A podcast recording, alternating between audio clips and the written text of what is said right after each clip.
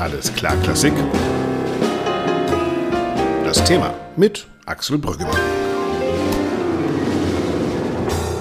Ja, willkommen zu einer neuen Ausgabe von Alles klar Klassik, dem Podcast des Lismon Centers der Bertelsmann Stiftung. Heute geht es um eine neue große Befragung über den Stellenwert von Kultur in Deutschland, um den Relevanzmonitor Kultur des Lismon Centers der Bertelsmann Stiftung. Und ich gehe davon aus, dass wir heute auch von vielen Hörerinnen und Hörern zum ersten Mal gehört werden und deshalb nur ganz kurz die Erklärung, was unsere Stammhörerinnen und Stammhörer natürlich längst wissen. Alles klar, Klassik gibt es jede Woche. Alle zwei Wochen rede ich im Thema mit Expertinnen und Experten über wichtige Themen der klassischen Musik und der Kultur, über Transformation, über Entwicklung in Orchestern und Theatern, über Arbeitsbedingungen oder über Kulturpolitik und die jeweils anderen zwei Wochen plaudere ich dann mit Dorothea Gregor vom Lismon Center der Bertelsmann Stiftung über die jeweilige Klassikwoche. Was ist passiert? Was gibt es Neues? Ernsthaftes und ein bisschen Gossip natürlich auf. Auch, was fällt uns auf?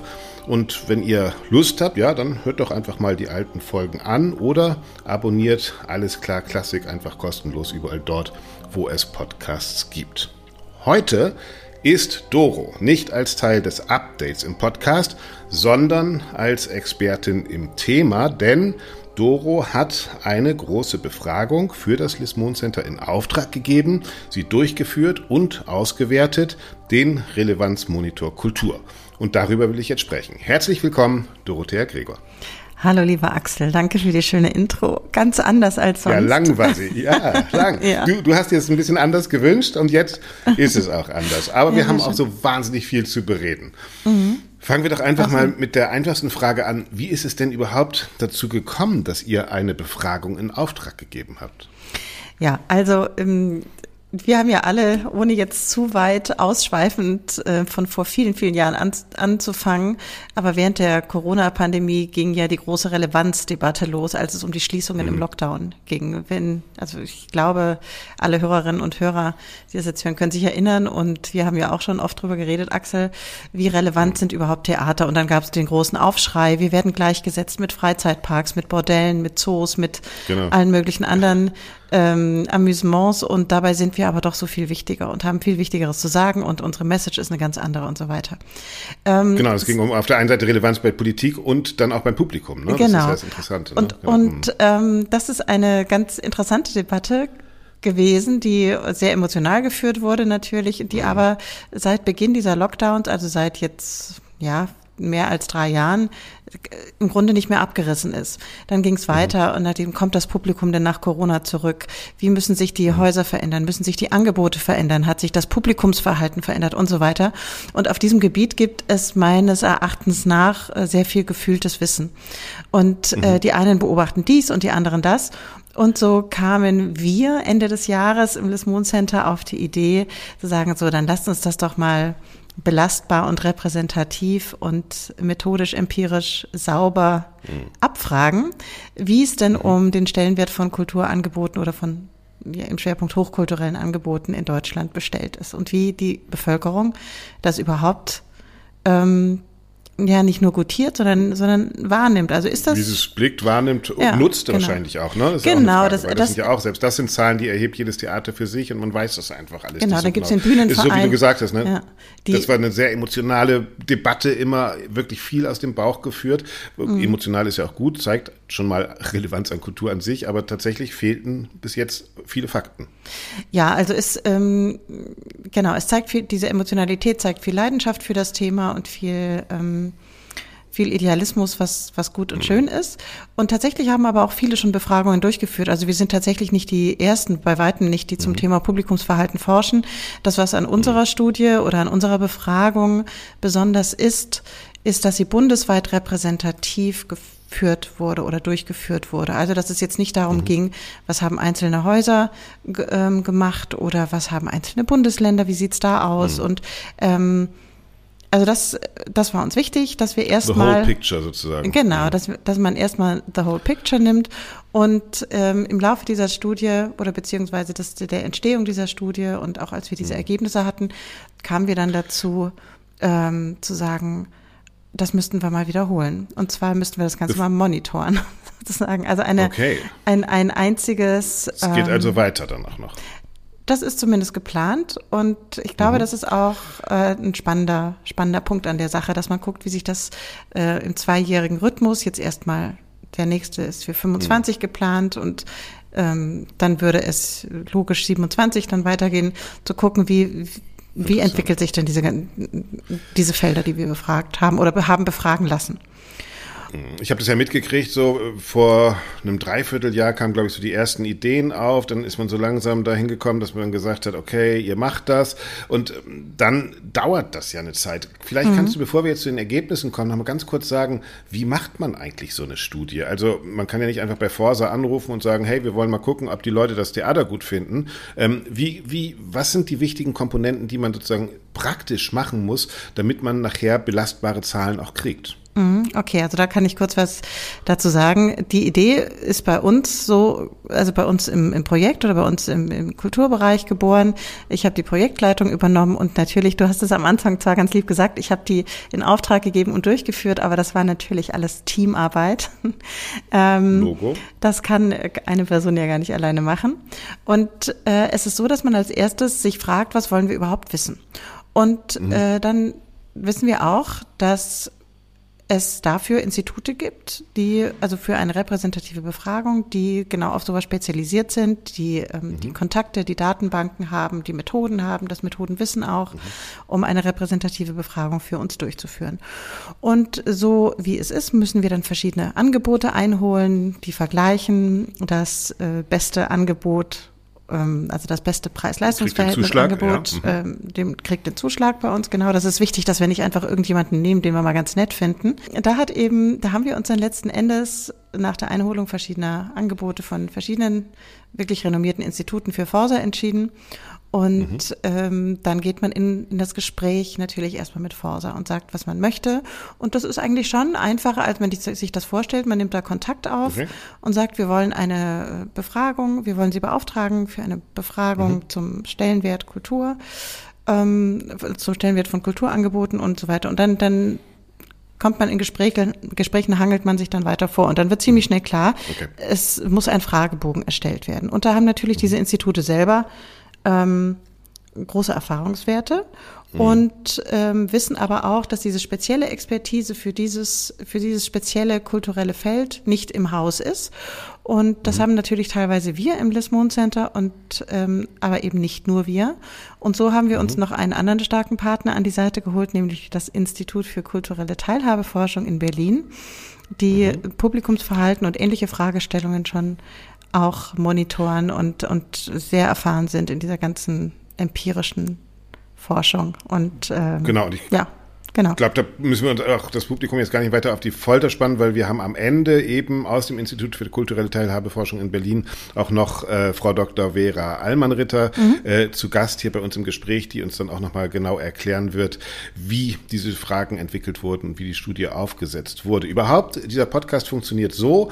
Äh, Doro, du stellst uns eure Ergebnisse Stück für Stück vor. Wir haben viele O-Töne gesammelt von Intendantinnen, Intendanten, Kulturschaffenden, ähm, Politikern, Politikerinnen und ähm, werden die auch einstreuen.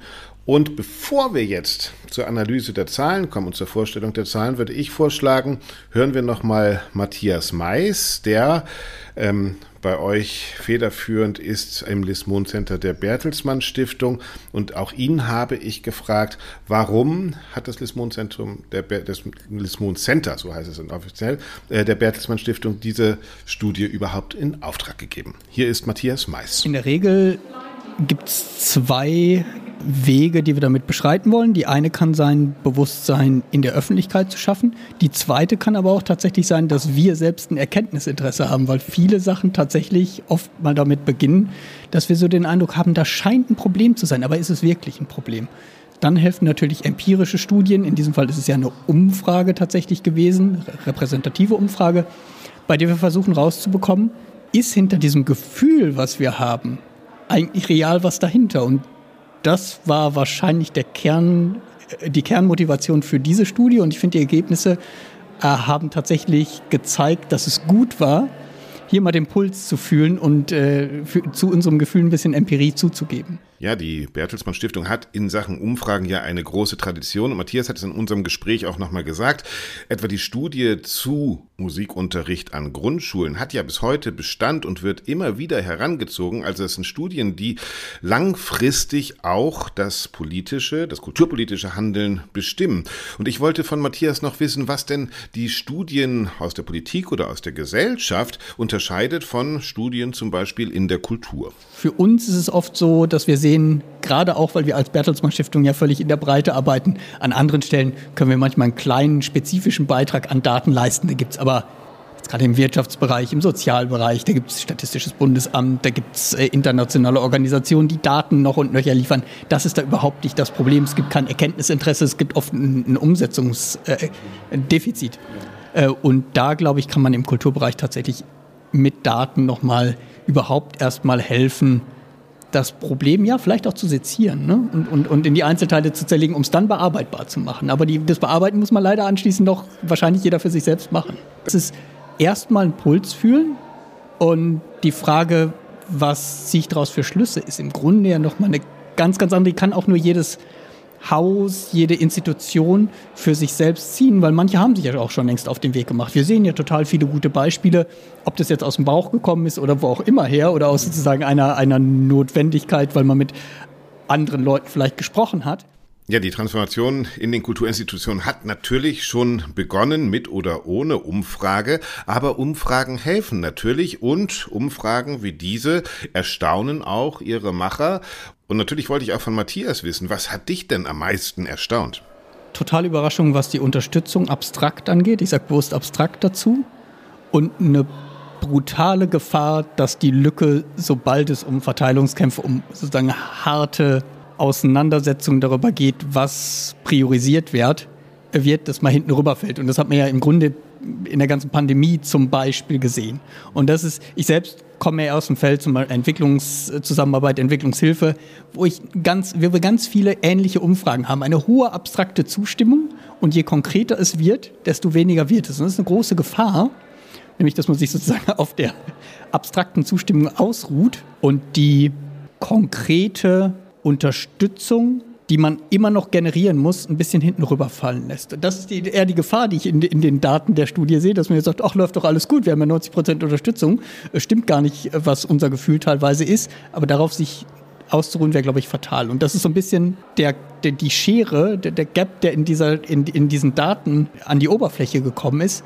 Und da wird es halt genau interessant zu sehen, warum haben wir diese, diese Schere zwischen abstrakter Zustimmung und dann aber konkret dieser Aussage, ich finde es schon gut und unterstütze es, aber für mich ist es eigentlich nichts. Ja, für Matthias ist also die Lücke zwischen einer generellen latenten Zustimmung zu der Arbeit unserer Kulturinstitution und der realen Bereitschaft, sie auch zu besuchen, der Schlüssel dieser Studie. Und ich wollte von ihm wissen, was denn jetzt nach der Studie kommen soll. Ich würde tatsächlich die Frage nochmal draus ziehen, wie können wir aus diesen Daten, dieser Lücke zwischen abstrakter Zustimmung und konkretem Verhalten äh, nochmal stärker daran arbeiten, gemeinsam, tatsächlich auch als, als Lismon Center, als Bertelsmann Stiftung, gemeinsam mit denjenigen, die es am Ende machen müssen, nochmal Hausaufgaben zu definieren. Was sind denn Wege, auch, auch positive Beispiele einfach zu geben, was sind denn Beispiele, wie wir Leute reingeholt haben? Sich selbst aber auch bewusst zu machen, wie hoch die Hürde tatsächlich ist. Matthias Mais war das vom Lismon Center der Bertelsmann Stiftung. Ja, Hausarbeit, Hausarbeiten und Hausaufgaben definieren, hat er gesagt. Doro, das machen wir später nochmal. Erstmal müssen wir wissen, was ist denn jetzt überhaupt rausgekommen aus dieser Befragung? Was würdest du sagen, wie kann man das zusammenfassen, das Ergebnis ähm, von dem, was ihr abgefragt habt? Gerne, Axel. Lass mich noch kurz einen Schlenker machen, dann haben wir nämlich auch mhm. das Thema vor Matthias noch einmal kurz abgebunden.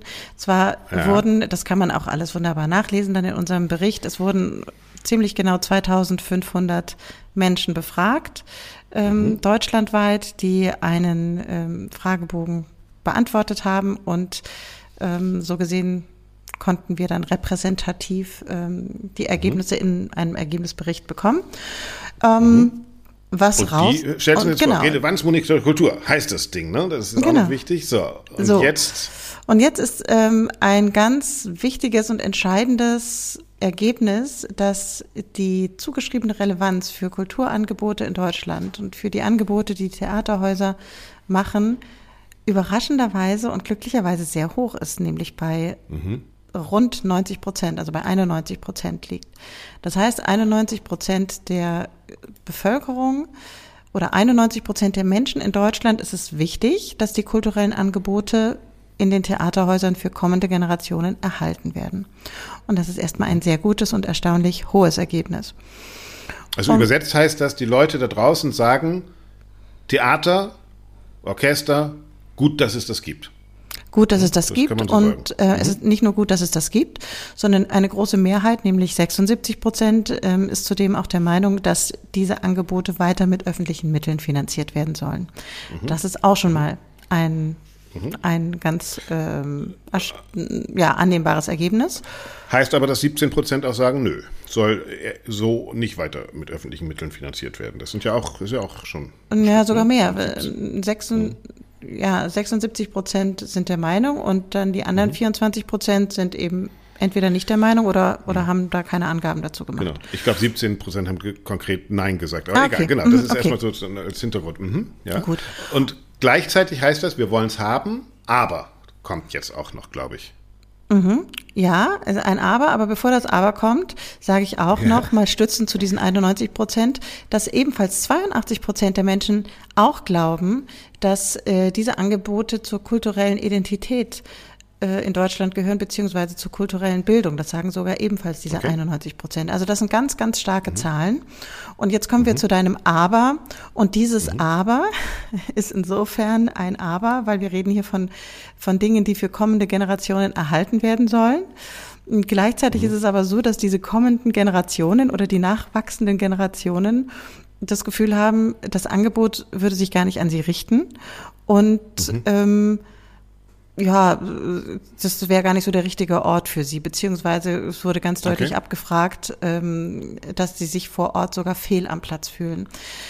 Das mhm. sind die jungen Menschen, das ist diese kommende Generation. Wenn wir allgemein auf die befragten Menschen gucken, dann äh, fällt auf, dass zwar eine große Relevanz zugesprochen wird, aber eben nicht für diese Menschen persönlich. Also das heißt, okay. ganz klar gesagt, sie gehen nicht hin.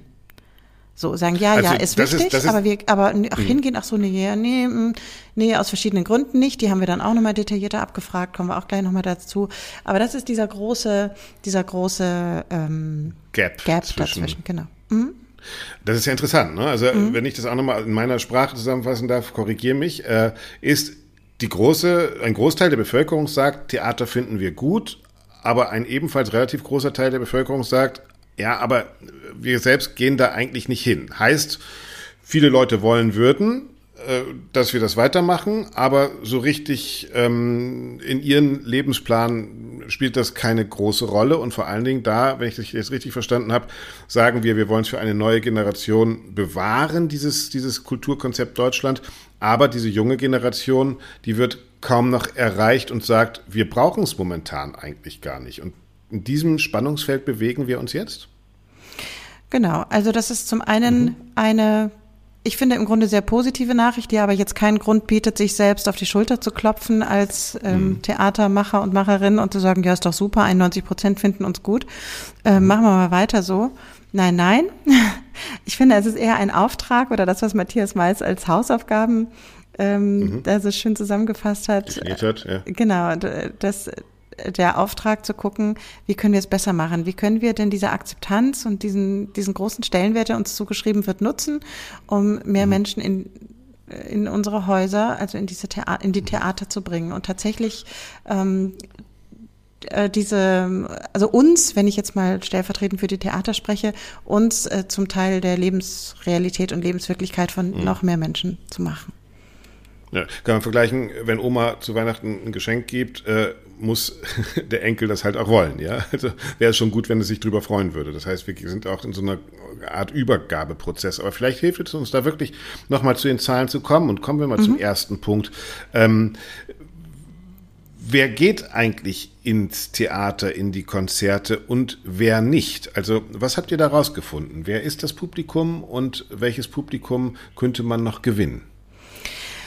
Ähm, also ganz deutlich ist, dass also wir haben erstmal ganz allgemein Freizeitangebote abgefragt, also welche Freizeitangebote mhm. überhaupt wahrgenommen werden und so weiter ein bisschen um. Und da gehört sogar der Zoo, glaube ich, dazu, ne? Ja, also das, genau. Das, das, da ist es so mhm. ganz, ganz interessant und auffällig und auch gar nicht weiter verwunderlich, dass so in diesem, dass die Gruppe der 30 bis 44-Jährigen am allerhäufigsten in diese Zoos geht. Na klar, weil die jetzt mhm. mal Kinder haben. höchstwahrscheinlich ja. kleine Kinder haben oder Kinder in dem Alter mhm. haben, wo das für die spannend ist. Aber gut, das, also da mhm. kann man sich wirklich sehr in diese Zahlen vertiefen. Was für uns interessant war, dass ähm, vier von fünf Befragten, also klassische Angebote wie jetzt Musik, also klassische Musikkonzerte, Oper, Ballett, Tanzaufführungen in den letzten zwölf Monaten überhaupt nicht wahrgenommen haben. Das ist eine ganze Menge. Vier von fünf waren dort nicht. Ja, Wahnsinn. Ja, das ist Wahnsinn. Hm, das ist ja. viel. Das heißt, es ist ein verschwindend geringer Teil, der dahin geht. Ja. Hm. Gut, ich meine, jetzt haben wir die letzten zwölf Monate auch die Sondersituation nach der Corona-Pandemie gehabt, dass die Dinge erst wieder langsam angelaufen sind. Dann gab es vielleicht auch hm. noch ähm, ähm, Vorbehalte, ob das alles so sicher ist oder mit der eigenen Gesundheit und so weiter. Das haben wir explizit nicht abgefragt, weil das nicht der Schwerpunkt mhm. unserer Befragung war. Aber mhm. trotzdem mhm. war es so, dass vier von fünf Befragten da in den letzten zwölf Monaten nicht hingegangen sind. Was aber noch interessanter fast ist, ist, dass 37 Prozent der von uns befragten Menschen noch überhaupt nie in einem klassischen Musikkonzert oder in einer Oper, Ballett oder Tanzaufführung waren. Und äh, 37, Auch da wieder, das muss ja. man sich mal vorstellen. Das ist, mhm. wenn man das in der, in der, Straßenbahn sieht, ist das 1, 2, 3, ne? Sogar ein Und bisschen mehr als dann, 1, 2, 3, ne? Ja, sogar ein bisschen mehr, ja, ah. genau. Mhm. Und also jeder Dritte, der war da einfach noch nicht. Und mhm. ähm, dann kann man sich natürlich fragen, warum nicht? Das haben wir auch gefragt.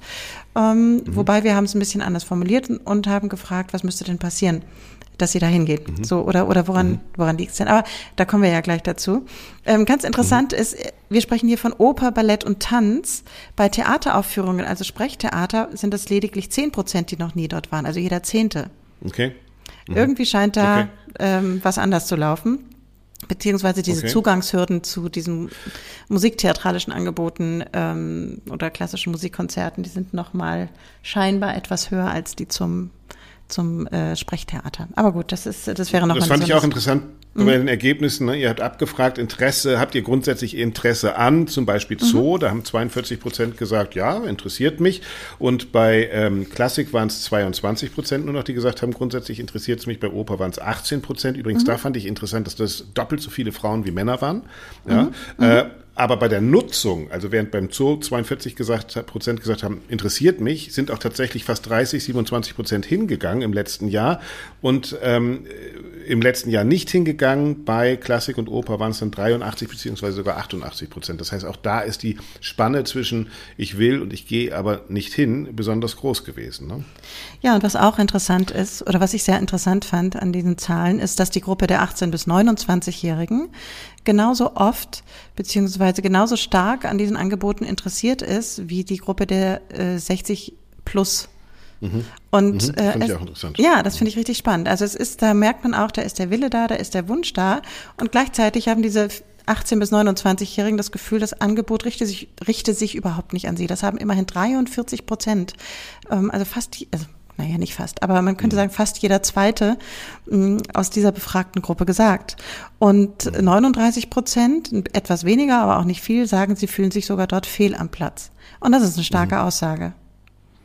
Darüber können wir gleich vielleicht nochmal reden. Lass uns mal hören, was die Politik dazu sagt. Ich habe Sarah Whittle Wilson gefragt. Sie ist die frisch mhm. ernannte Kulturstaatssekretärin in Berlin und sie beteuert, wie wichtig Kultur natürlich für eine Gesellschaft ist. Hören wir mal kurz rein. Mhm. Wir sehen, es gibt eine breite Akzeptanz von Oper, von Theater, von klassischer Musik in der Bevölkerung. Aber die Leute sagen irgendwie schön, dass ihr das da macht. Aber für mich ist das nichts. Aber gut, dass es das im Staat gibt. Wie wichtig ist es, dass Theater sich innerhalb einer Gesellschaft auch wirklich verankern? Eine der ganz großen Herausforderungen, die wir gesehen haben in den letzten drei Jahren, nämlich der Corona-Krise mit den vielen Lockdowns, ähm, war, wie wichtig es war, für die Kulturszene hinauszugehen. Man musste hinausgehen aus den Theatern und man ging ja in die Bevölkerung. Man ging ins Freie, man ging in außergewöhnliche Orte und man musste das Publikum zu Hause abholen. Und das muss jetzt weitergeführt werden in der Zeit, wo wir jetzt angelangt sind, wo die Theater und Konzerthäuser immer offen haben, was wunderschön ist, wieder offen haben. Ähm, aber das Publikum gelockt werden muss und auch werden möchte. Wir wollen ja auch draußen spürbar sein für unser Publikum. Das ist ja oft schwierig für Theater. Ne? Also es gibt eine freie Szene, es gibt Leute, die schon viel kreativer in den Straßen Kultur machen und gerade in Berlin, also Kultur ist ja alles in Berlin, ja, da ist ja schon eine U-Bahn-Fahrtkultur eigentlich.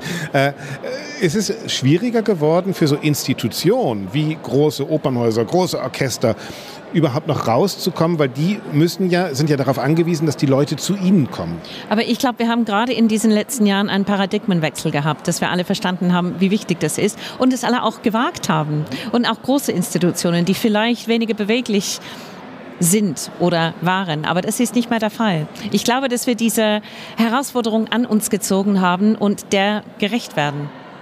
Das heißt, du siehst es wird eigentlich spannend werden in der Kulturszene in Deutschland. Es ist sowieso immer spannend.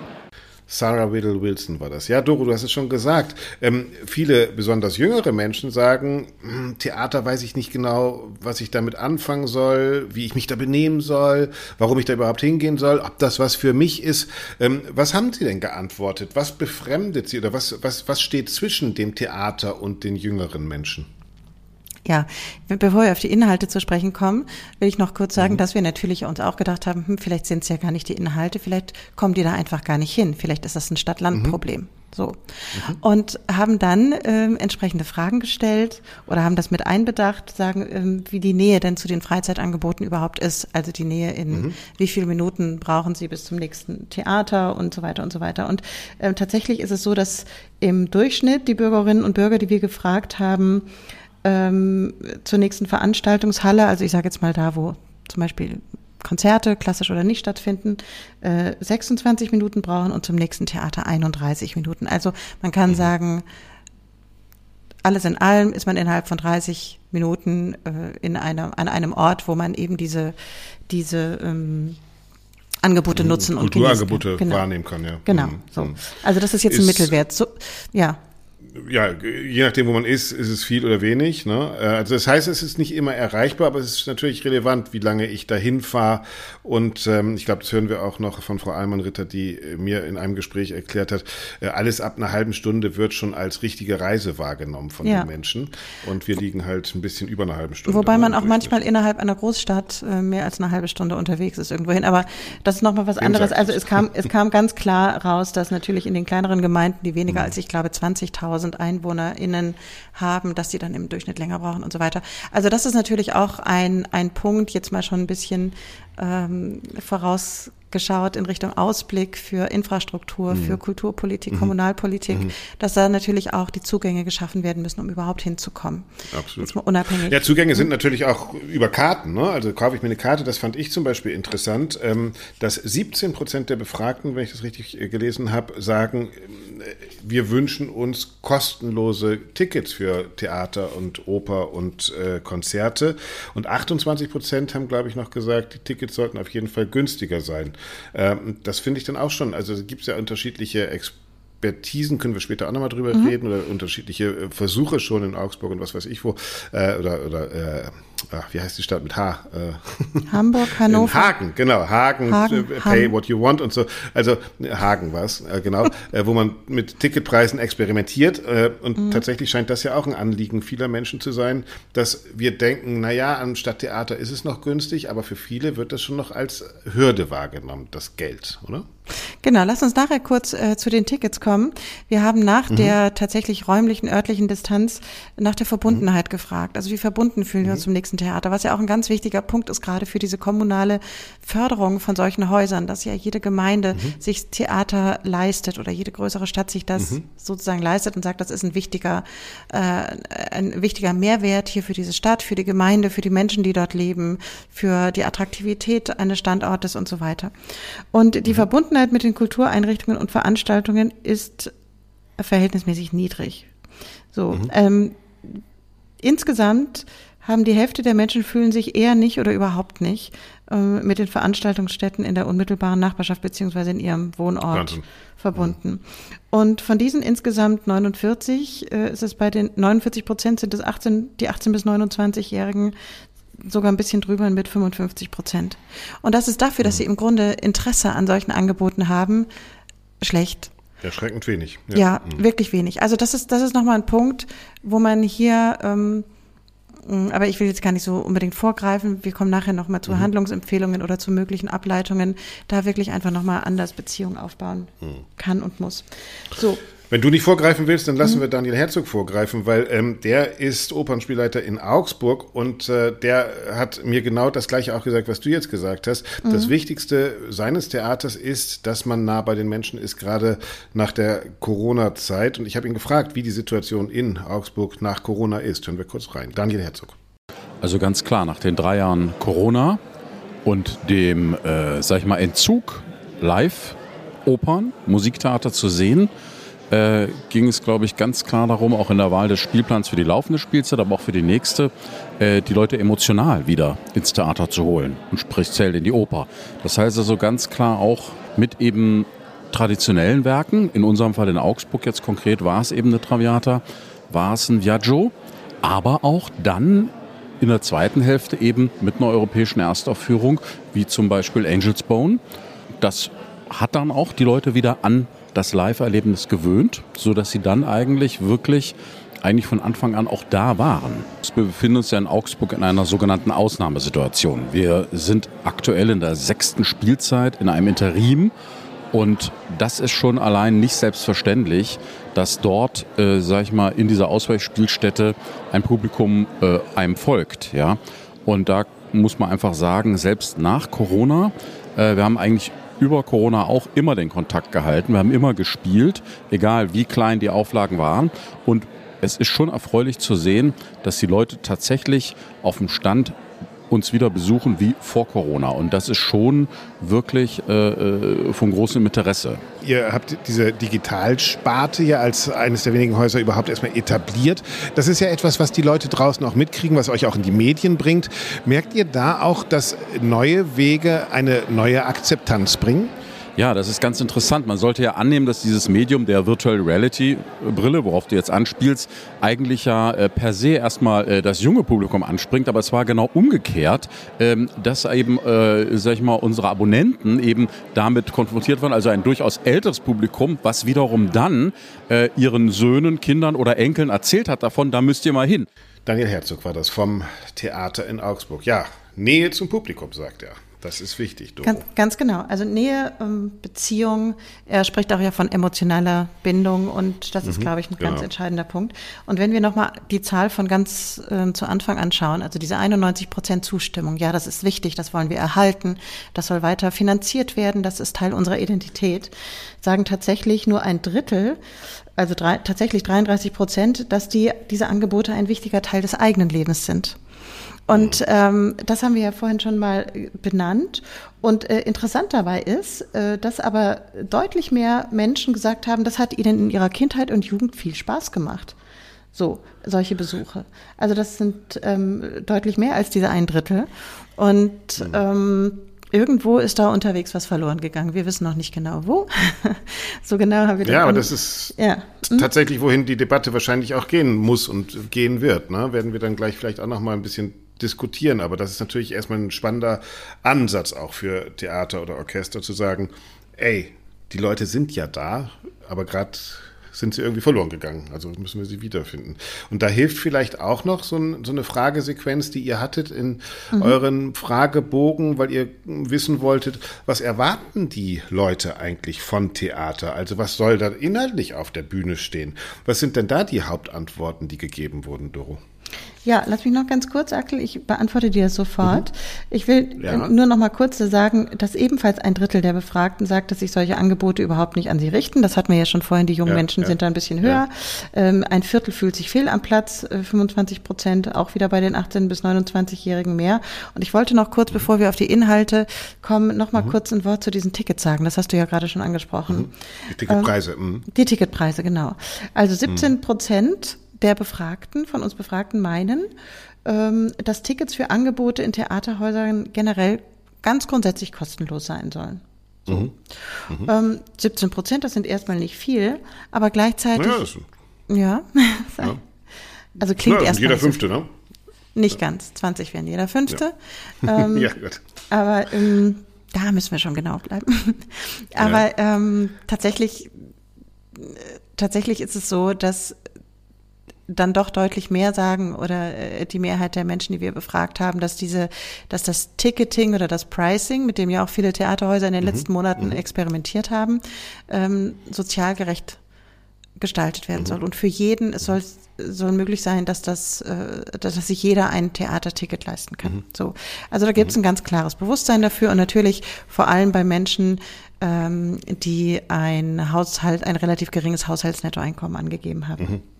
Gut. Ich habe irgendwo kam die ploppte bei mir die Zahl auf 28 Prozent, sagen grundsätzlich sollten die Tickets günstiger werden. Ne? Und diese Diskussion, hast du ja eben schon gesagt, gibt es ja auch im Theater. Ne? In Hagen, Pay What You Want, da können wir gleich nochmal drauf eingehen. Auch Serge Dorny hat bei uns im Podcast, der Intendant der Oper in München, schon gesagt, äh, allgemein zugänglich. Ich frage mich, ob wir das als Theater noch sind. Also diese Diskussion äh, wird bestätigt durch die Befragung. ich kann Fall, sogar ne? dir eine andere Zahl nennen, nämlich diese Frage mhm. nach dem Preisgefüge, das Preisgefüge, dass das sozial gerecht sein sollte, sagen 89 Prozent. Also mhm. neun mhm. von zehn. Mhm. Ja, ja das, ähm, also da liegt was in der Luft, was genau.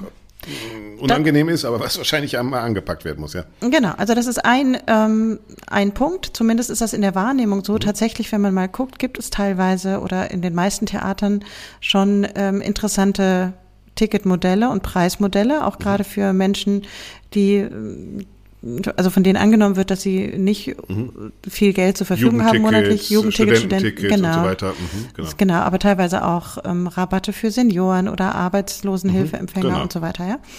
Ähm, mhm.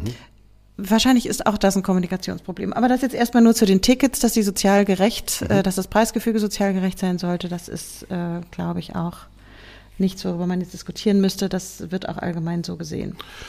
Wird so gesehen, aber wird nicht so wahrgenommen. Das ist ja auch das Interessante. Ne? Das, aber da, gut, kommen wir gleich nochmal zu. Mhm. Ähm, genau, dann lass uns doch jetzt den, gerne ja. den Bogen machen, genau, zu den gerne. Inhalten. Also mhm. zu der Frage, was wollen die Leute denn sehen? Also spielt das Theater eigentlich ihren Entwa Erwartungen entgegen oder spielt da auf der Bühne etwas, was man gar nicht äh, nachfragt als Publikum? Mhm. Ja, spannend. Also genau, du hast das richtige Wort ähm, schon benutzt. Es ging um die Erwartungen, die die Menschen an Theaterhäuser mhm. haben. Und ähm, genau. die Befragten von uns wurden gebeten anzugeben, was sie denn persönlich von einem solchen Theater erwarten.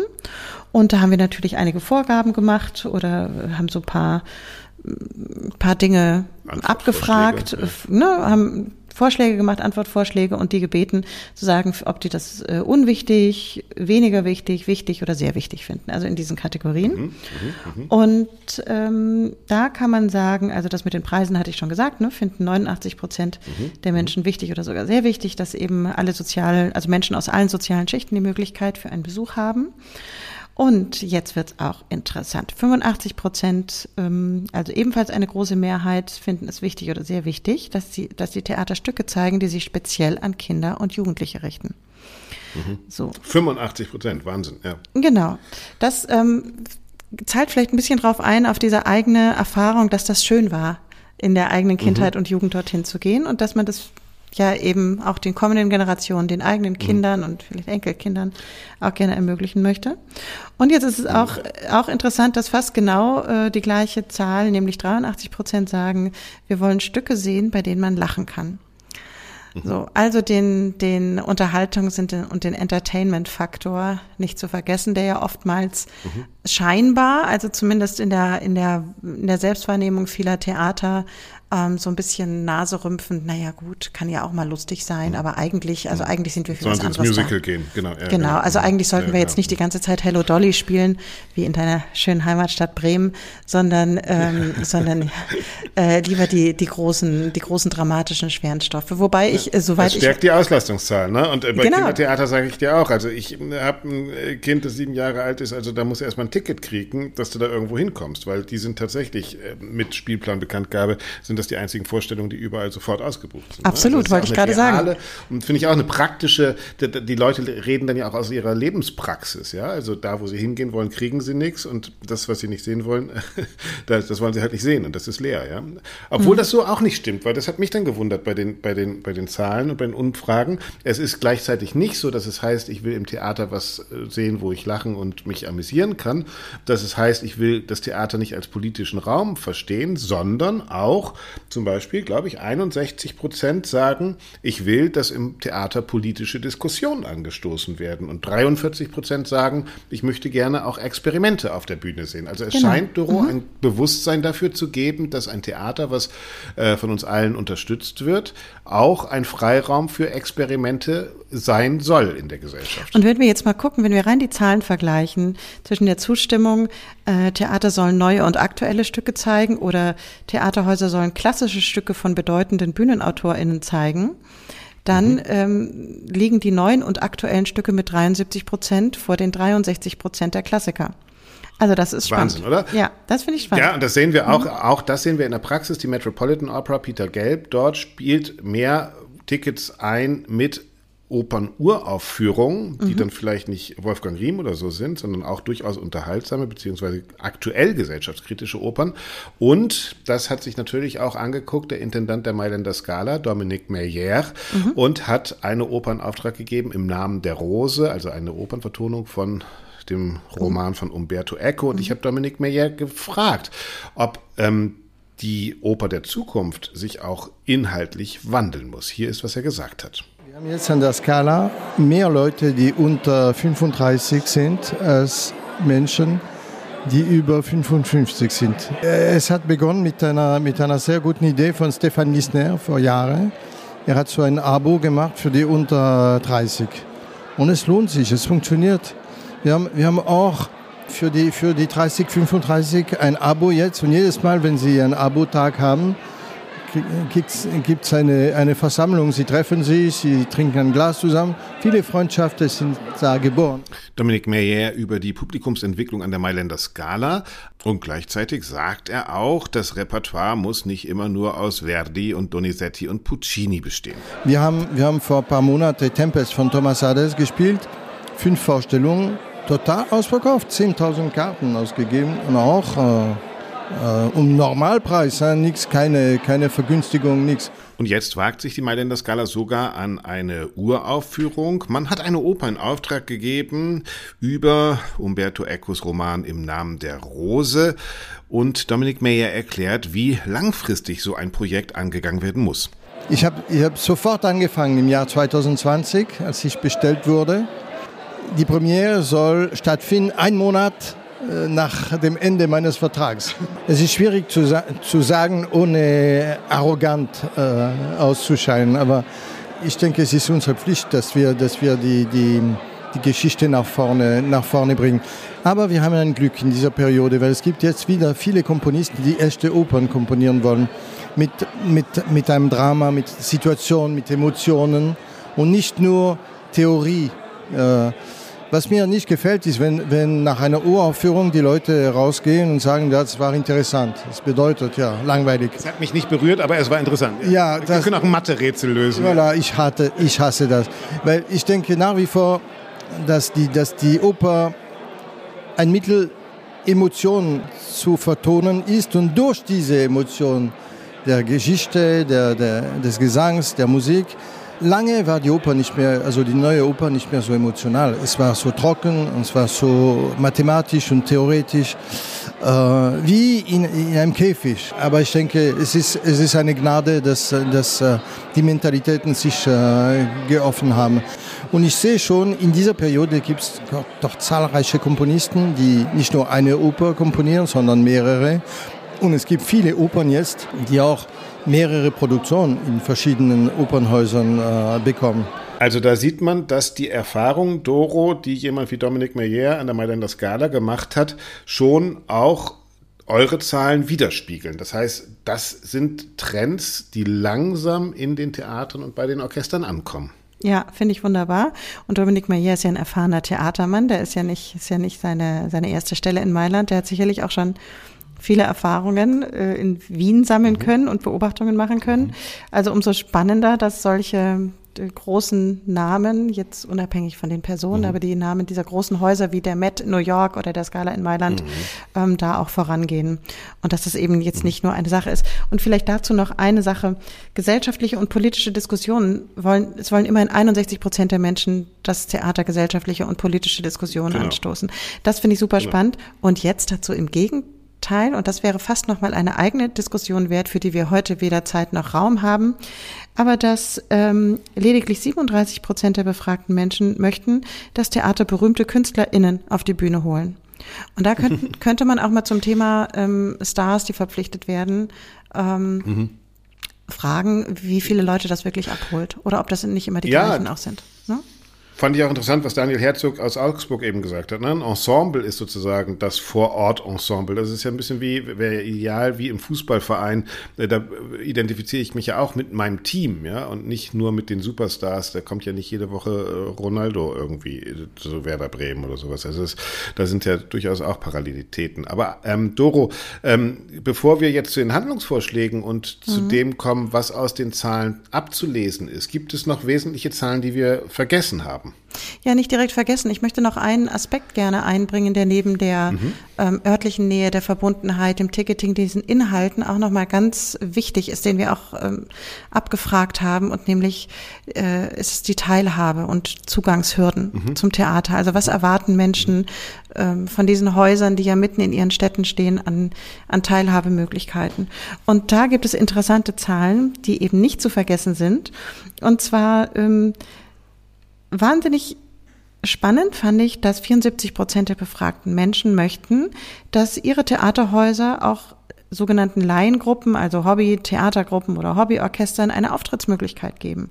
Dass mhm. ähm, Theaterhäuser Orte sind, wo es lockere Veranstaltungen gibt, wo man essen und trinken mhm. kann. Äh, oder mhm. das kann man natürlich auch, aber wo man, wo man das in lockerer Atmosphäre machen kann und jetzt nicht nur die, die, die Schnittchen und die Brezel in der, in der ähm, Opernpause. Ja, ja, ja. Also alles in allem, dass ähm, Theaterhäuser Treffpunkt, Treffpunkte für Menschen sind. Offene Räume sind. Ne? Offene du hast Räume es letztens genau. im Podcast, glaube ich, schon erzählt aus Basel. Ne? Genau. man äh, mhm. einfach das Haus geöffnet hat, das Foyer und jeder kann da auftreten und man muss es nur sauber wieder hinterlassen. Also, äh, dass man Theater vielleicht auch tatsächlich neu denkt als Raum für Kunst und Kultur in einer Stadt. Ja? Ja, und Axel, 80 Prozent der Menschen möchten oder finden es wichtig, beziehungsweise sehr wichtig, dass Theaterhäuser ein Treffpunkt für Menschen sind. Und jetzt nicht ja. einfach so, weil man dann im, ähm, weiß ich nicht, im, im schönen Jüppchen da ähm, sich irgendwie ein Faust anguckt oder, oder eine Traviata, sondern mhm. dass diese Häuser für die Menschen da sind. Und da gilt es mhm. wirklich, und da, das ist jetzt eigentlich schon eine gute Überleitung zu unseren Handlungsempfehlungen beziehungsweise möglichen mhm. Ableitungen, dass man tatsächlich ähm, habituelle Hürden abbaut und mhm. ähm, ja und sich so so öffnet. Also natürlich würde kein Theater sagen, wir öffnen uns nicht. Wir möchten jetzt nur das klassische Bildungsbürgertum, aber es muss noch glaube ich, stärker gelebt und noch anders kommuniziert werden. Genau, ich glaube, das ist das Wichtige. Ne? Es ist nicht nur eine mhm. Behauptung, sondern es muss auch tatsächlich, Türen müssen halt auch aufgemacht werden, ja. Und es muss vielleicht tatsächlich auch mal grundlegend an dem Selbstverständnis von Theater gedacht werden. Das könnte ja auch eine, eine Form sein, warum, oder eine Antwort auf die Frage sein, warum so viele jüngere Leute sich in diesem Theater nicht angesprochen fühlen, weil es natürlich auch immer noch den Konventionen von früher entspricht, ja.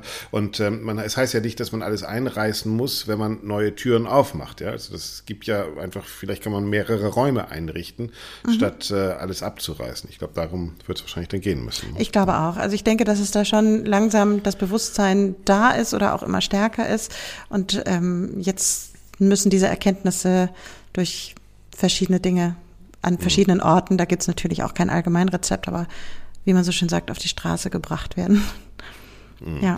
Also sind wir jetzt bei den Handlungsvorschlägen und Handlungsoptionen und Empfehlungen für die Zukunft. Ähm, ein Hauptthema, wenn ich das richtig rauslese, scheint für mich zu sein, dass wir, dass die Theater und Orchester vielleicht ihr Publikum gar nicht so gut kennen, wie sie meinen. Also, dass sozusagen die, die Breite des Publikums viel größer ist, als man in manchen Häusern annimmt. Würdest du sagen, das stimmt?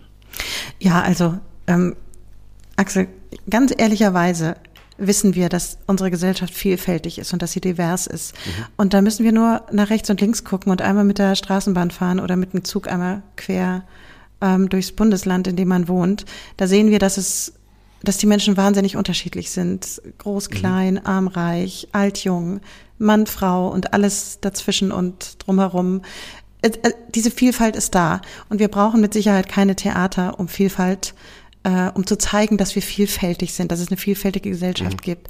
Ich mhm. glaube, es braucht Theater, um diese Vielfalt zusammenzuführen und zusammenzuhalten. Mhm. Und, und das wäre jetzt mal sehr pastoral gesagt der Auftrag, äh, den, den diese Häuser sich gerne annehmen dürfen. Mhm. Also auch da nicht nur eine Behauptung, sondern tatsächlich äh, ja auch in der Praxis umsetzen, was man eigentlich auf der Bühne behauptet. Ne? Also das ist, das finde ich auch interessant, dass wir diskutieren ja diese ganzen Dinge in der Regel auf den Bühnen, in den Interpretationen, in der Regie, aber natürlich muss sie auch von einem Haus gelebt werden, diese genau, Idee. Und das, ist, und das bedingt natürlich das, was man Transformation nennt, oder? Ja, genau. Und es geht vor allem auch darum, diese Zielgruppen, diese vielfältigen Zielgruppen tatsächlich besser kennenzulernen und anzusprechen. Also wirklich diese, die Menschen einzuladen und sie kennenlernen zu wollen.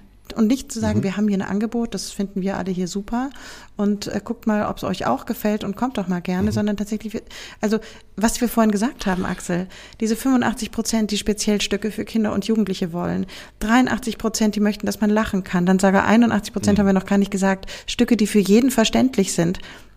Ich mhm. weiß nicht, wie es dir geht, aber manchmal fängt es bei mir schon beim Programmheft an wo ich schon in dem Moment, wo ich es aufschlage. Das Programm ist manchmal unverständlicher als das Stück, aber ja. Ja, äh, aber ich sag ja, aber mal, und gleichzeitig gibt es aber eben auch die 61 Prozent, die politische Diskussionen wollen. Und ich glaube, das müssen wir vielleicht lernen. Es ist eben nicht genau. ein nur so, sondern es ist ein sowohl als auch. Genau. Ähm, Kein entweder Ich würde gerne nochmal hm. Genau, bei diesem Thema bleiben, da muss ich natürlich auch die innere Struktur eines Hauses sozusagen nach ausrichten, was man dann will. Und ich habe Jakob äh, Bilderbell gefragt, er äh, ist beim Aktionsnetzwerk Nachhaltigkeit ähm, und der kümmert sich um Transformation. Ich wollte von ihm wissen, wie viel Transformation in der Kultur denn nötig ist. Und ich finde, der gibt einige ganz gute Denkanstöße. Mhm. Transformation ist ja wie so ein Platzhalter. Ne? Alles, was sich verändern soll, muss jetzt transformiert werden. Im Koalitionsvertrag der Ampelkoalition steht der Begriff 42 mal drin. Und wer per Anna durch die Galaxis gelernt hat, weiß, es ist die Antwort auf alles. Also alles muss sich transformieren. Im spezifischen Fall der Kultur ist es wie so ein, so ein Interregnum. Wir sind so zwischen so zwei Zeiten. Das Alte wird nicht mehr lang funktionieren, aber wir haben noch kein klares Bild vom Neuen. Und deswegen scheinen beide Taktiken eigentlich richtig. Einerseits festhalten am Alten, am Bewährten, weil solange das noch läuft, warum denn nicht? Auf der anderen Seite, das Neue ausprobieren macht genauso viel Sinn. Und dazwischen ist der sichere Tod gerade.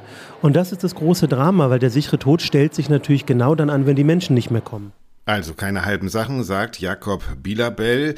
Man muss radikal sein, um Relevanz zu schaffen. Aber da stellt sich natürlich die Frage, wie schaffen wir denn Radikalität und wie schaffen wir Bedeutung von Kultur? Brauchen wir dafür staatliche Hilfe? Ich glaube, viele Kulturpolitiker und Politikerinnen tragen das manchmal wie so ein Popanz vor sich her, die gesellschaftliche Relevanz von Kultur. Und viele Studien sagen, gesellschaftliche Relevanz entsteht durch gesellschaftliche Relevanz. Das kannst du nicht behaupten. Die hast du oder nicht. Und in den 60er Jahren wurde natürlich im Theater viel verhandelt. Das ist jetzt aber auf eine schreckliche Art auch durchverhandelt. Da braucht es eine andere Form.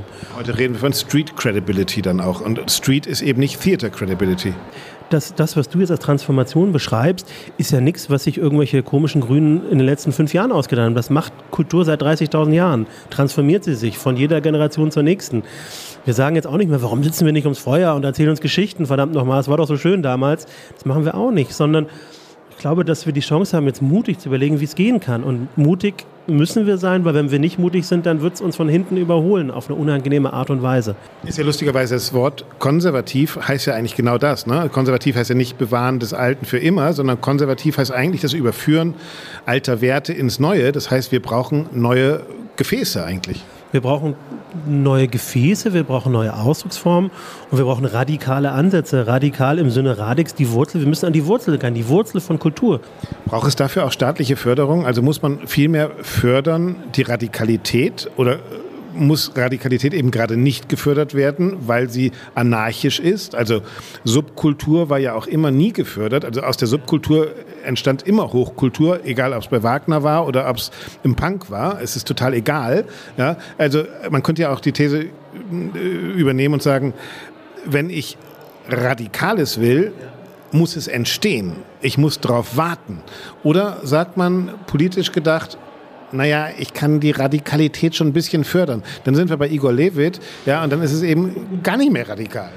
Nee, dann ist, es, dann ist es eben im politischen Sinne gewollt und ist eine Radikalitätssimulation. Man holt sich dann ein paar Künstler rein und umarmt sich und äh, findet sich in einer gemeinsamen Idee wieder, aber letztlich ist es nicht radikal.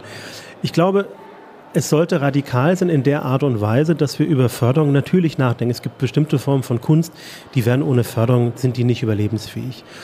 Und das, was du als Subkultur beschreibst, glaube ich, braucht weniger klassische Förderung, sondern Rahmenbedingungen, die es Menschen ermöglichen, Kultur zu produzieren. Und das muss nicht immer Förderung sein. Das können Räume sein, das können auch mal eine Grundsicherung sein.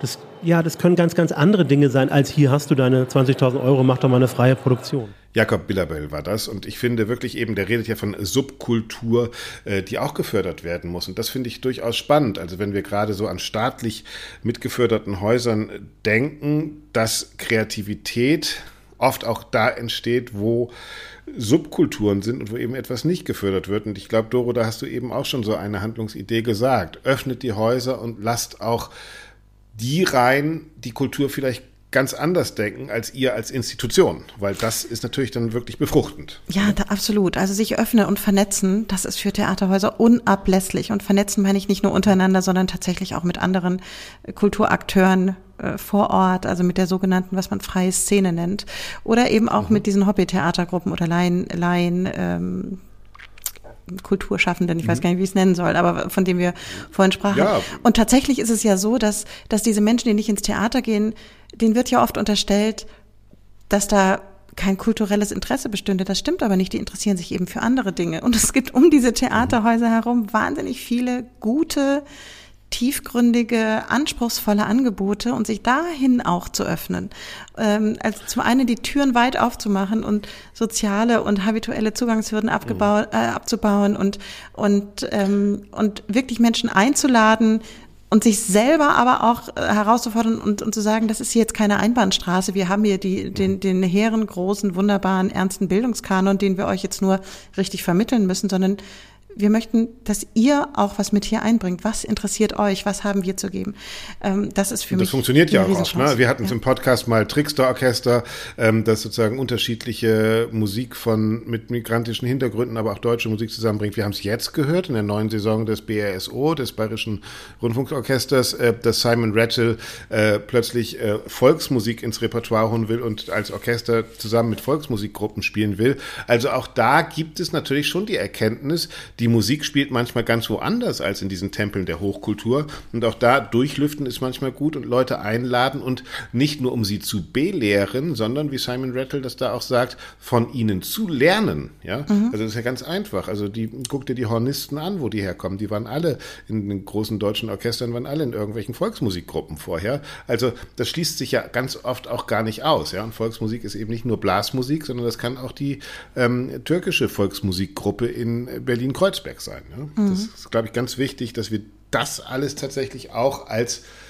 äh, oder dass wir das Theater als Ort und, und Wohnzimmer dieser Menschen und Gruppen und Kultur äh, tatsächlich sehen, um dort etwas zusammenzuführen, so wie du gesagt hast, Doro. Ja, und dann wäre mir noch ein dritter Punkt wichtig, ähm, als, mhm. ich sag mal, Handlungsempfehlungen, die sich aus diesen Umfrageergebnissen ableiten lassen oder die sich daraus ergeben an die Institutionen vor allem. Und zwar geht es um Marketing und das Marketing wirklich sozial gestalten, Stichwort Preisgefüge und ähm, vor allem modern auch gestalten. Und das heißt, mhm. ganz besonders, wenn wir auf diese 18- bis 29-Jährigen gucken, die in unserer Befragung mitgemacht haben und die geantwortet haben, diese Altersgruppe und diese Publikums Zielgruppe, die braucht leichteren Zugang zu Programminformationen.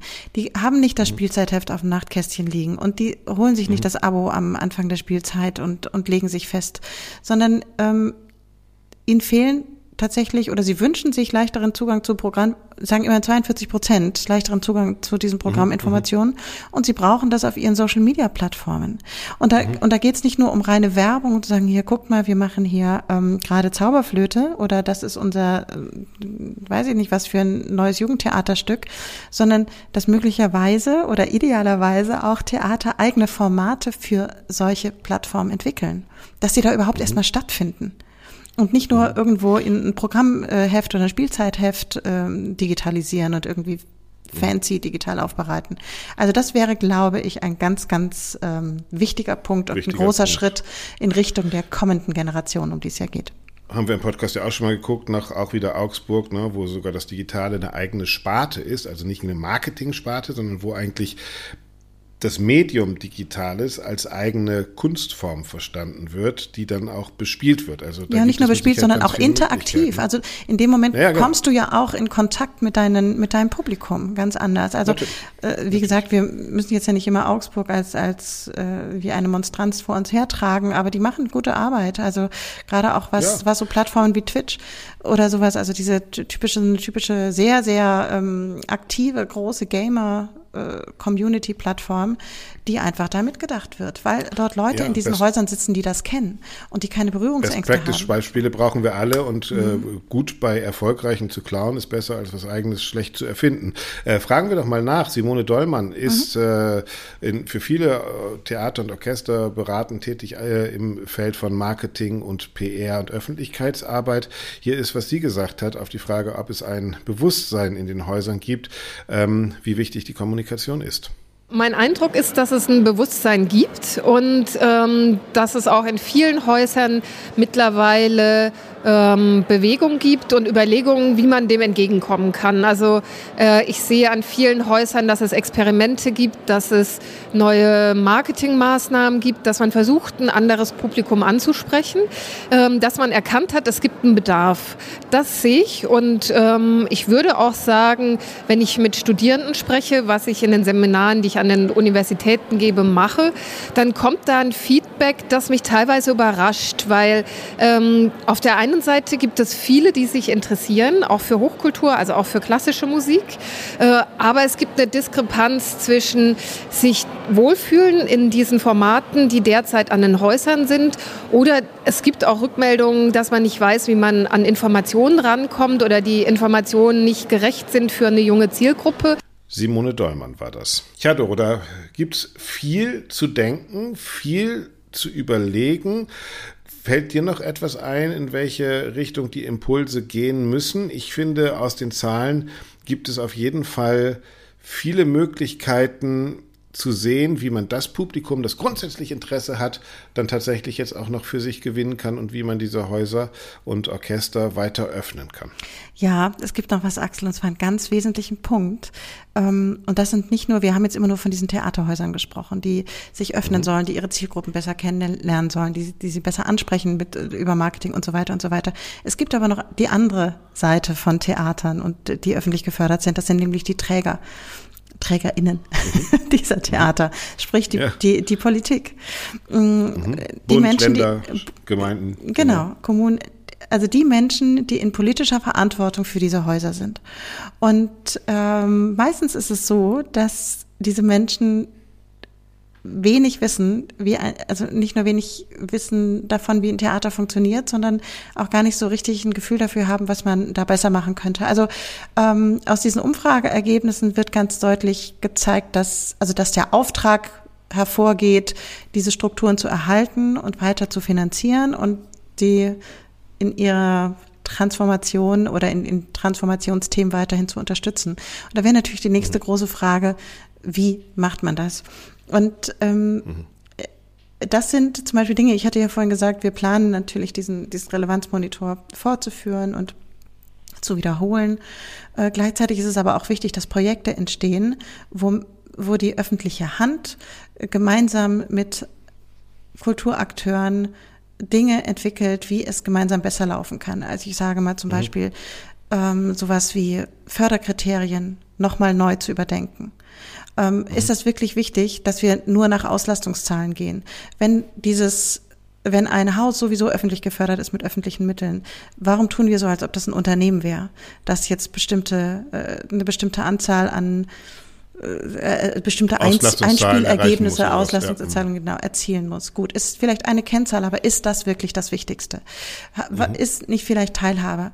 Ähm, ist vielleicht die Öffnung in eine Gesellschaft, ist vielleicht der sogenannte Bildungsauftrag irgendwo nochmal ein anderes Kriterium. Also das ist, das sage ich jetzt einfach mal so ins Blaue gesprochen. Das sind jetzt auch Dinge, möchte ich ganz klar sagen, die haben wir in unserer Studie nicht abgefragt, aber das wäre etwas, wo wir selbstständig gemeinsam äh, weiterdenken sollten. Wie ist das mit der? Ja, ich finde diese ja. diese Studie gibt ja auch Impulse dafür. Entschuldigung, kann ich sofort, mhm. aber das ist, diese gibt ja Impulse dafür, weil sie ja auch sagt, wenn wir uns den Kram leisten wollen, und das tun wir ja als Gesellschaft, dann ist es ja auch gut, manchmal zu fragen, wofür leisten wir uns das und was wollt ihr eigentlich davon?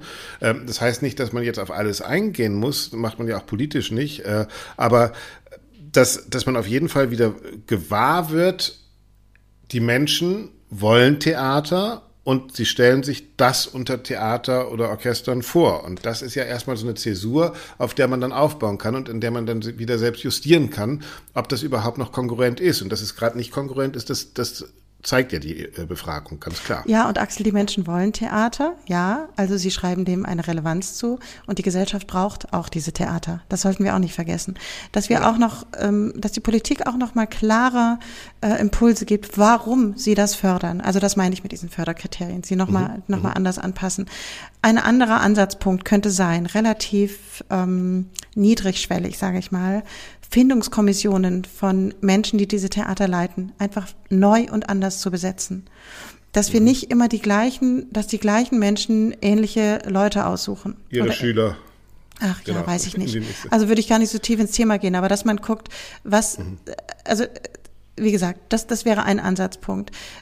Dann auf einer, ich sag mal, etwas übergreifenden Ebene, vielleicht nicht unbedingt auf einer kommunalen, aber auf Länderebene oder auf Bundesebene, sowas wie, wie, ich sag's mal so in die Tüte gesprochen, Zukunftsgremien ähm, ja. einzusetzen, die sich mit, mit Fragen beschäftigen über die Zukunft von Theater. Was ist die Aufgabe von, von Theater und Kultur in unserer Gesellschaft? Wie kann diese Aufgabe am besten wahrgenommen werden? Also, dass es insgesamt äh, Dinge gibt, das können diese Häuser auch nicht alle alleine leisten, möchte ich auch bitte nochmal mhm.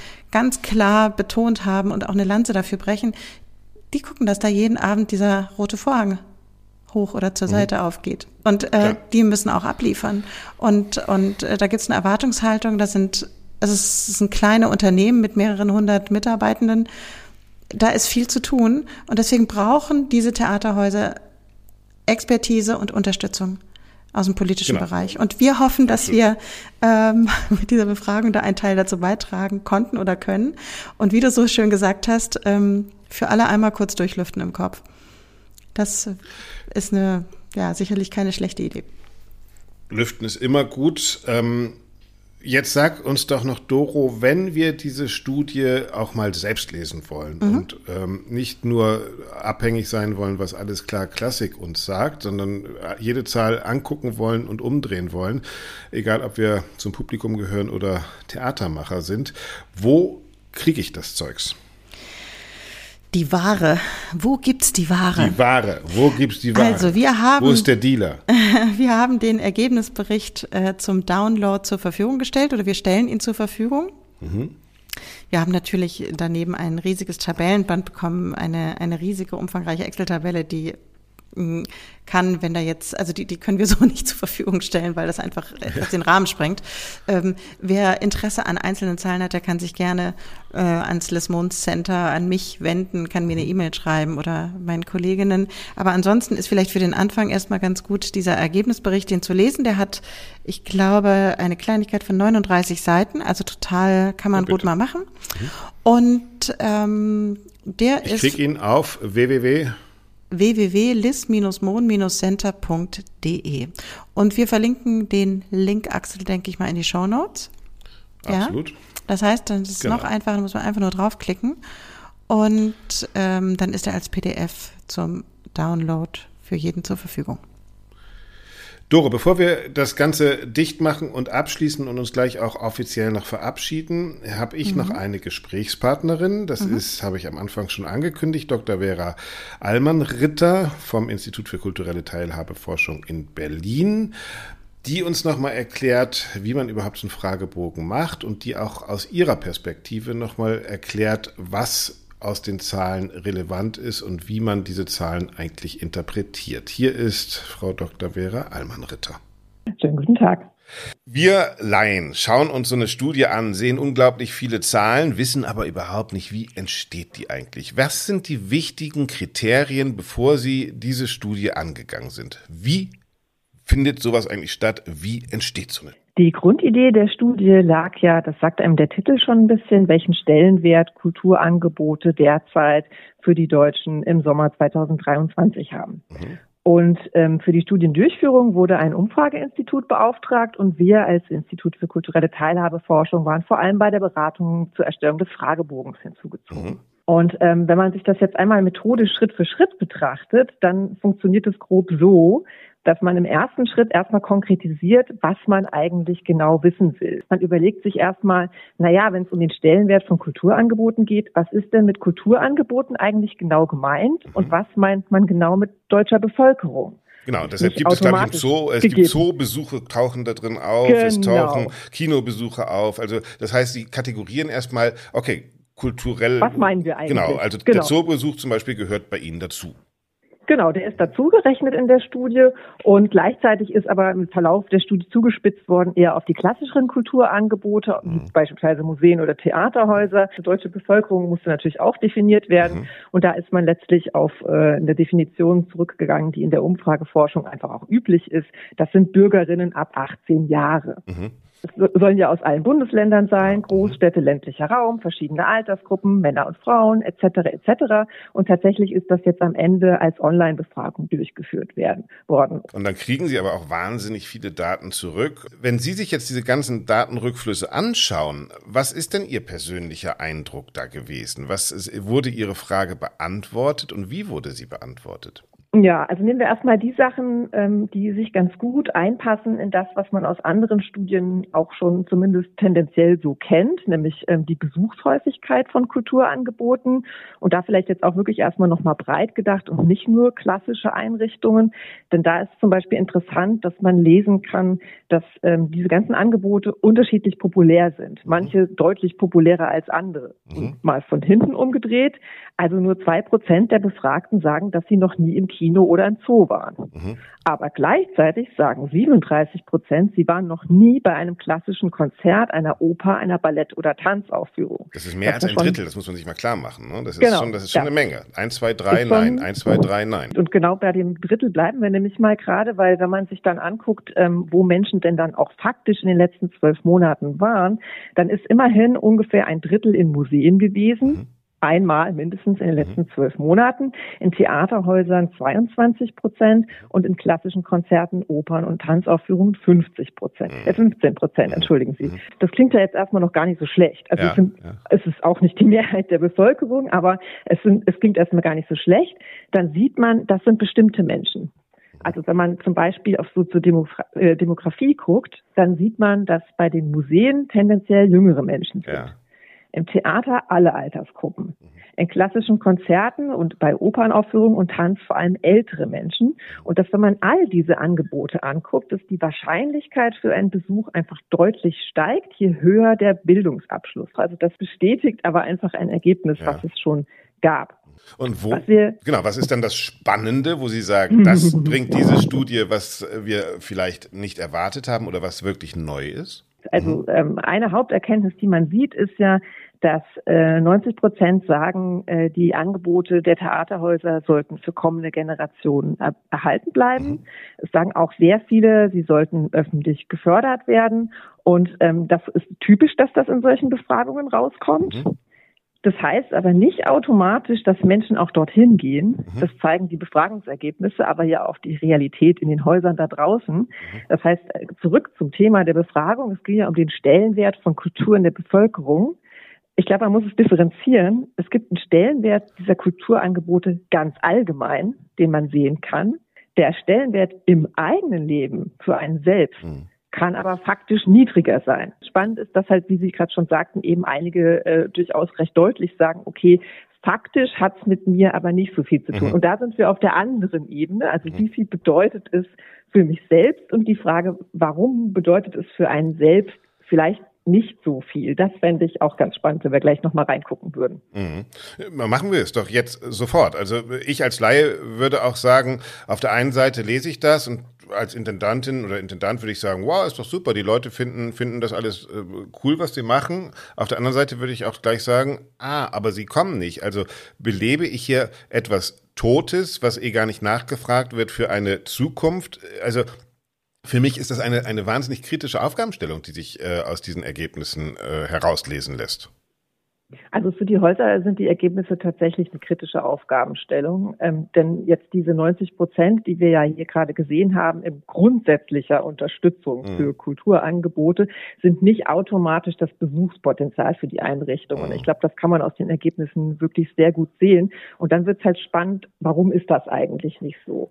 Was ich tatsächlich als, als ich empfinde, so ein bisschen als Gap in den, in den Fragen, äh, die da gestellt worden sind, also in den Antworten, ganz spannend finde, ist, dass es ja grundsätzlich schon ähm, relativ viele Menschen gibt, die sagen, dass es ihnen Spaß gemacht hat, solche Angebote in der Kindheit und Jugend zu besuchen. Das sind knapp 60 Prozent der Befragten. Mhm. Aber es ist ja nicht so, dass 60 Prozent dann dabei geblieben sind. Mhm. Das sieht man in den anderen Ergebnissen, ja. Mhm. Und wenn man ein bisschen genauer reinguckt, dann sieht man eben genau äh, Dinge wie etwa die Hälfte sagt, sie fühlen sich mit den Einrichtungen vor Ort eher nicht oder gar nicht verbunden. Und ein Drittel sagt halt, diese Angebote richten sich einfach nicht an Menschen wie sie.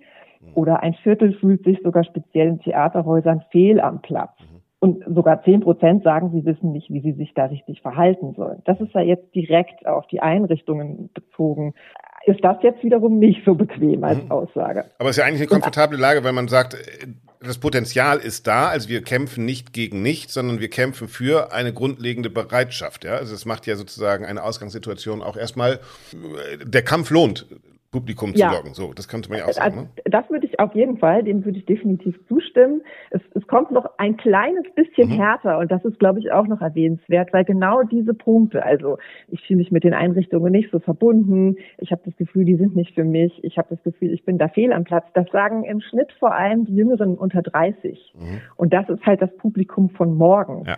Und das natürlich keine rosige Aussicht. Genau, ja. genau, für die soll es ja eigentlich, genau, Sie ja. haben völlig recht, für die soll es ja eigentlich gerettet werden. Und ja. was, wo man sich bewusst sein muss, ist, also es gibt manchmal so die Annahme, okay, das ist nicht so problematisch, weil also der Geschmack und ähm, die, das Interesse daran, das entwickelt sich im Alter, das reift und dann mhm. sind die Einrichtungen trotzdem zukünftig voll da sagt die Forschung halt ganz klar, das ist nicht so. Also wenn sich da Interesse äh, und, und auch irgendwie eine Bedeutung im eigenen Leben nicht in Kindheit und Jugend verfestigt haben, dann entsteht das auch nicht im Alter ganz plötzlich noch von alleine. Und äh, insofern ist hier schon ein Punkt, wo man sagen muss, oh oh, da muss was passieren. Und da ist schon lange nichts mehr passiert, genau. Ja, das, äh, vielleicht passiert auch was, aber es scheint noch nicht wirklich Effekte zu zeigen.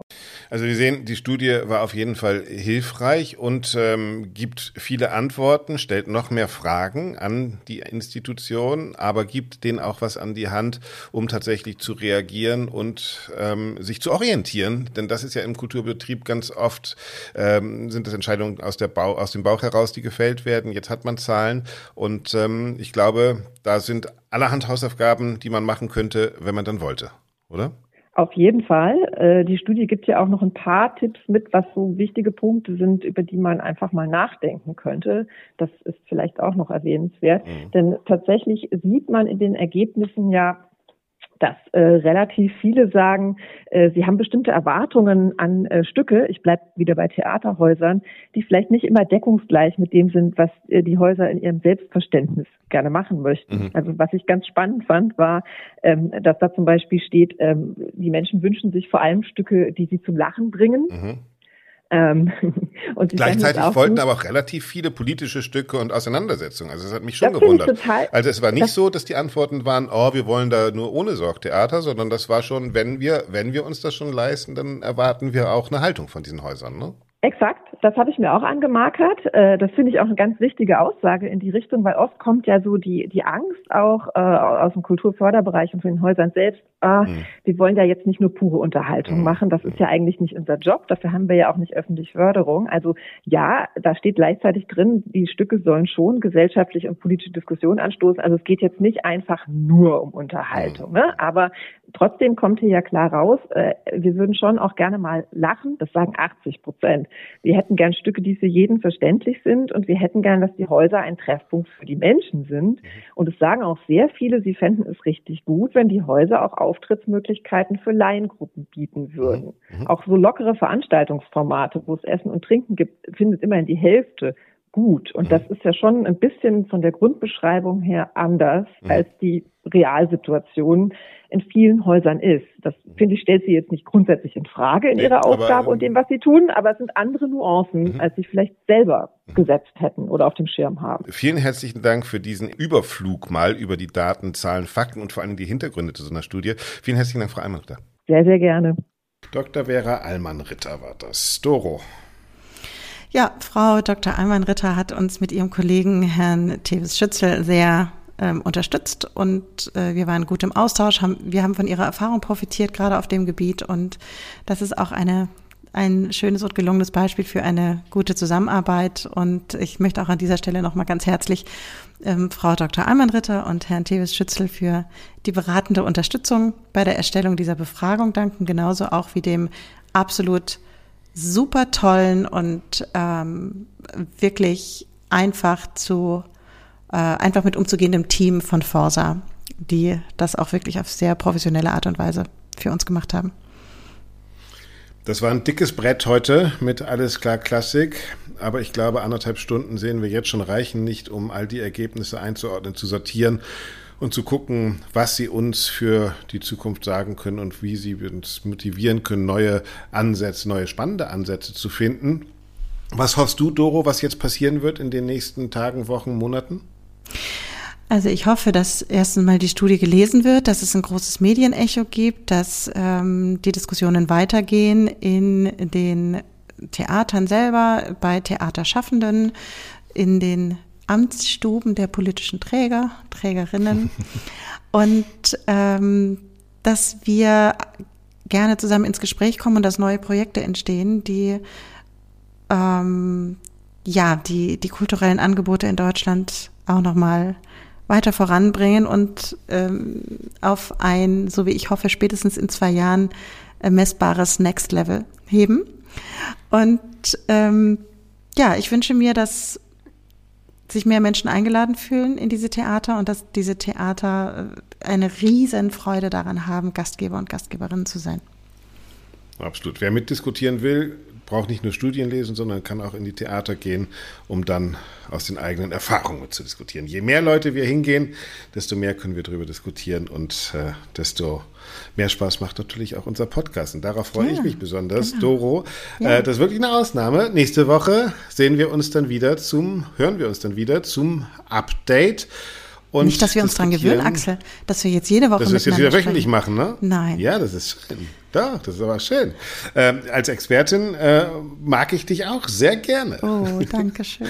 ja, nein, ich glaube wirklich, äh, das waren viele Zahlen. Ich hoffe, dass wir die für euch so einigermaßen auseinandergedröselt haben, dass ihr wisst, äh, worum es im Kern geht. Und wie gesagt, ich kann euch nur noch mal ermuntern, guckt euch die Zahlen noch mal im Detail an und sucht euch eure ähm, Punkte raus, äh, eure Ansätze. Ähm, das war jetzt das, was Doro sich ähm, zusammengebastelt hat genau, ich habe ich hab, ich hab versucht, einen kurzen, transparent, einen kurzen Überblick zu geben und ich danke dir, Axel, genau. für, deine, ähm, für dein wunderbares Durchführen durch diese Studie mit diesen ganz vielen Aspekten. Und ich kann vielleicht auch ähm, schon verraten oder auch in deinem Namen und deinem Sinne sprechen, dass wir in den nächsten Wochen und Monaten natürlich uns immer wieder mal einzelne Aspekte rausgreifen und dazu ähm, Personen finden, die vielleicht noch mal tiefer in einzelne Aspekte dieses Themas und dieser Befragung gehen. Das war jetzt so der grobe Überblick, diese Vorstellung genau. der Studie. Und es gibt sonst weiter keine Veranstaltung oder kein Pressegespräch oder sonstiges dazu. Also selber lesen, Podcast hören und ähm, dann ins Theater gehen. Ins Theater gehen, der Dreiklang. Doro, der Dreiklang vielen herzlichen Dank. Ja. Wir hören uns wieder. Also, das ist jetzt sozusagen, um das nochmal klar zu machen für alle Stammhörerinnen und Stammhörer, das ist jetzt eigentlich der Podcast vom nächsten Freitag. Mhm. Und wir hören uns dann wieder Freitag in einer Woche mit dem Update mit natürlich Doro Gregor. Und ich sage, haltet die Ohren steif. Dorothea, vielen herzlichen Dank dir für diese Sendung und bis in einer Woche. Danke, Axel.